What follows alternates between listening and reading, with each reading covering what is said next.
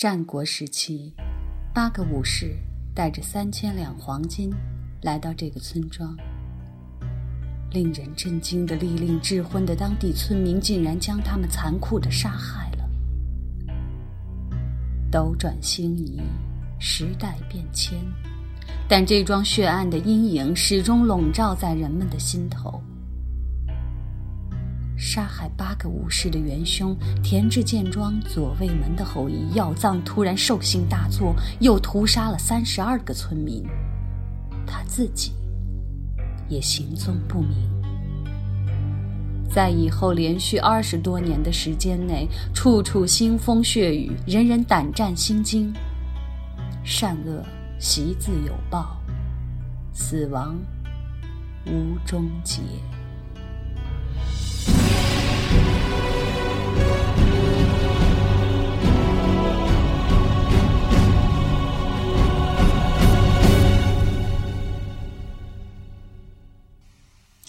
听众朋友们，大家好！又到了 Catherine 每周为你播讲的推理悬疑节目了。这是 Catherine 的第一部收费作品。如果你对它感兴趣的话，希望你可以加入 QQ 群三七三七一九三七九，找到我之后来了解收费的详细攻略。今天要为大家讲述的来自于横沟正史的八木村。这期故事当中，我们的主人公陈迷即将进入这个恐怖诡异的村庄了。接下来会发生什么事儿呢？让我们听下去。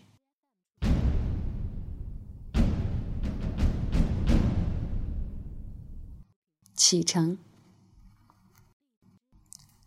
六月二十五号，我们启程去巴木村那天，梅雨季节特有的阴沉沉的天空，仿佛要落雨一般。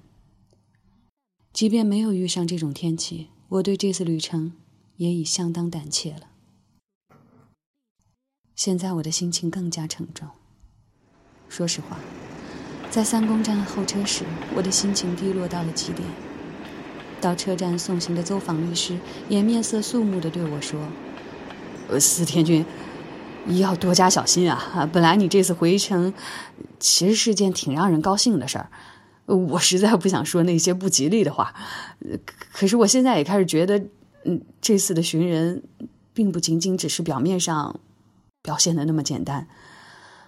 我总觉得这件事背后或许还隐藏着我们想象不到的图谋。不管是你外公那离奇的死亡，还是那封莫名其妙的警告信，还有那个四处打听你的性格为人的男人，嗯，我总觉得。心中忐忑不安啊！走访律师提到的那个男人，正是之前朋友的妻子和人事科长同我说过的那个人。为谨慎起见，我将这件事情告诉了走访律师，得知那个人根本不是他的部下，反倒把他吓了一跳。当然，出于对委托人的责任，我也派人调查过你的品行操守。可是我们绝对不会使用那种立刻就能让你察觉的蹩脚的调查方法。嗯，看来除了我们，还有其他人在调查你，而且那个人很像是乡下人。梅野，你有什么线索吗？没有。梅野子似乎也十分吃惊，紧皱着美丽的双眉。最后我也没弄明白，到底是什么人出于什么目的做了那件事儿。看得出来，他也被这件事儿弄得惊慌失措了。司田君，人这个东西真是很奇怪。就在一个月之前，你我还是陌生人，嗯，应该说甚至不知道对方的存在。可是那则寻人启事将我们联系在了一起，而且后来我们还先后成了同一桩杀人事件的嫌疑人。现在我已经不觉得你是外人了。这么说你可能会觉得奇怪，不过我的确对你有了一种。更深、更亲密的感情。你到了那边之后，要是有什么困难，或者需要什么别人的帮助，尽管告诉我，千万不要客气啊！我一定会立刻放下手中的工作，赶过去的。走访律师这番真诚的叮嘱，深深感动了我。正要向着风雨未卜的未来出发的我，心情很是伤感。我哽咽了，只能默默低下头，行了一礼。我们三人之中最有精神的便是梅耶子了。她穿着一身轻便的旅行装，披了一件颇华丽的绿色风衣。她身材高挑，这样打扮再合适不过了。乍一看，仿佛阴暗沉闷的站台上倏地绽放了一朵美丽的鲜花。你们两个在说什么呢？好像四田君肯定会发生什么不测似的，真多心。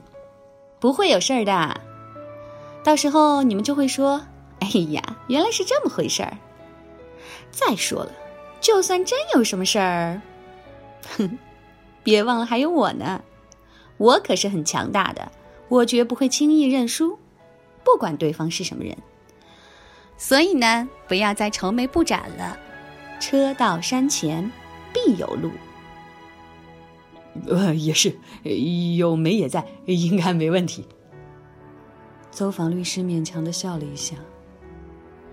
火车终于要启动了，我们上了车，与走访律师道别。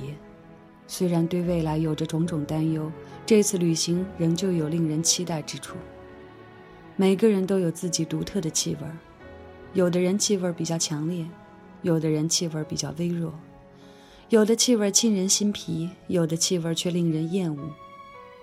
有的人虽然是美女，身上的气味却拒人于千里之外。相反，有的人或许相貌平平，身上的气味却令人神魂颠倒。梅野子是个美人，而且浑身散发着极具魅力的气味。她有一种大姐风范，或者说她喜欢做出一副大姐的样子。当别人托她帮忙或是信赖于她的时候，她会很乐意。虽说我和他的交情不深，他却从一开始就以我的保护者的身份自居。有时候他会像姐姐对待弟弟一样提醒我注意这个，注意那个。临出发前还替我置办了行装，出手相当阔绰。没关系的，你什么都不用担心，这些都是你的那两位姑祖母交给我的钱。在乡下，第一印象最重要。如果你太谦卑了。他们就会得寸进尺，看不起你的。所以，不管是服装还是态度，都必须摆足了架子，也就是俗话说的“故弄玄虚”，千万不能表现得战战兢兢的。我一面任他安排，一面感到一种难以言表的愉悦。我已经完全的沉浸在他强烈的魅力中了。在火车上，我终于有机会详细询问梅野子的身世。前面提过，在八木村，除了我出生的田池健家，还有一户大户野村家。梅野子便是野村家主人庄吉的弟妹，她死去的丈夫正是庄吉的弟弟达雄。你丈夫生前是做什么的呀？他经营过一家制电电机配件的工厂。我不知道电机配件是什么东西，不过在战时生意很红火，因此发了一笔战争财。嗯，那是什么时候去世的呢？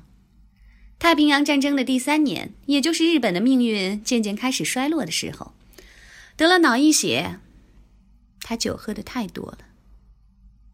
如果你对 Catherine 的故事感兴趣，请你一定要进入我们的 QQ 群：三七三七一九三七九。或者在新浪微博搜索“布达佩斯洛伊”找到我，再或者你可以登录苹果播客搜索“推理悬疑”即可。好了，我是 Catherine，祝你一天都是好心情，拜拜。